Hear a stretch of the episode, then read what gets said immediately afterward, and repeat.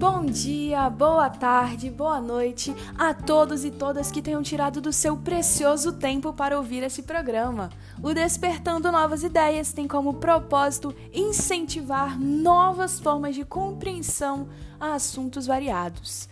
E é por isso que no programa de hoje iremos tratar do seguinte tema: qual a diferença entre a linguagem humana e a linguagem animal? Para darmos início ao tema, é preciso deixar explicado dois conceitos centrais. O primeiro, comunicação, que diz respeito a qualquer troca de informação, seja ela entre animais, entre humanos, entre plantas. Tendo troca de informação, temos comunicação. O segundo conceito é linguagem.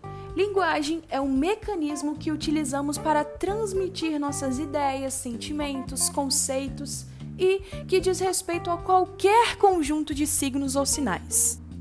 Agora, quando falamos especificadamente de linguagem humana, logo pensamos em uma linguagem como um ato social, um ato de interação, onde há sempre a possibilidade de novas composições, onde há ilimitadas organizações de palavras, onde podemos ter diálogo e que podemos expressar através da linguagem oral, escrita, gestual, através da música, da dança, da mímica, por bandeiras e por aí vai.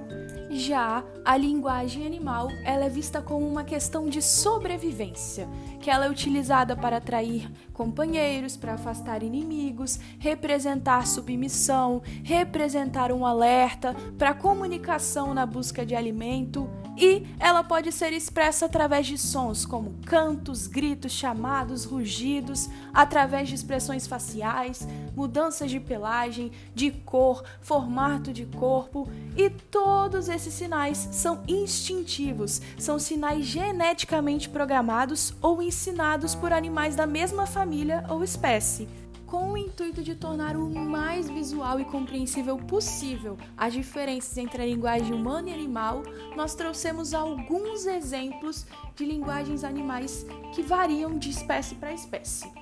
Nós temos como primeiro exemplo as abelhas operárias, que ao encontrar a fonte de alimento, elas retornam para a colmeia para transmitir essa informação para as demais. Esta informação pode ser transmitida através de duas danças. Uma, que é a dança circular, que representa a presença do néctar, outra, que é uma dança de tremeliques, que representa a presença do pólen. Um outro exemplo são as formigas, que transmitem informações através de sinais químicos. Temos também como exemplo os golfinhos, que possuem padrões sonoros e até mesmo possuem um assobio individual para cada um deles, como se fosse um tipo de nome. Eles, quando se conhecem, se chamam um pelo assobio do outro. Temos também os elefantes, que se comunicam por sons e também se comunicam por gestos através das trombas e das orelhas.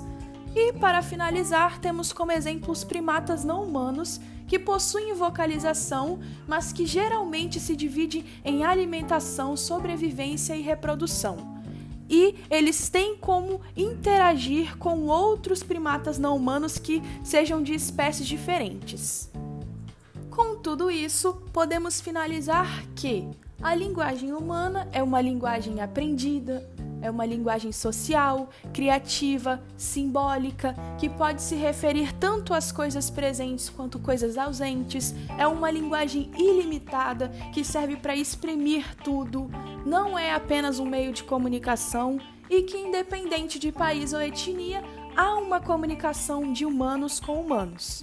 Diferentemente, a linguagem animal, ela possui um repertório exclusivo para cada espécie e é limitado, não ultrapassa o imediato, só exprime necessidades básicas e por mais inteligente que seja o animal, ele apenas dispõe dos seus meios naturais e instintivos para se comunicar. É sempre bom lembrar que pesquisas em relação à linguagem animal têm sempre um caráter comparativo com a linguagem humana. Mas é necessário entendermos que ainda há muito a ser estudado e descoberto acerca do mundo animal e principalmente da sua forma de comunicação, por ser algo tão único e individual de espécie.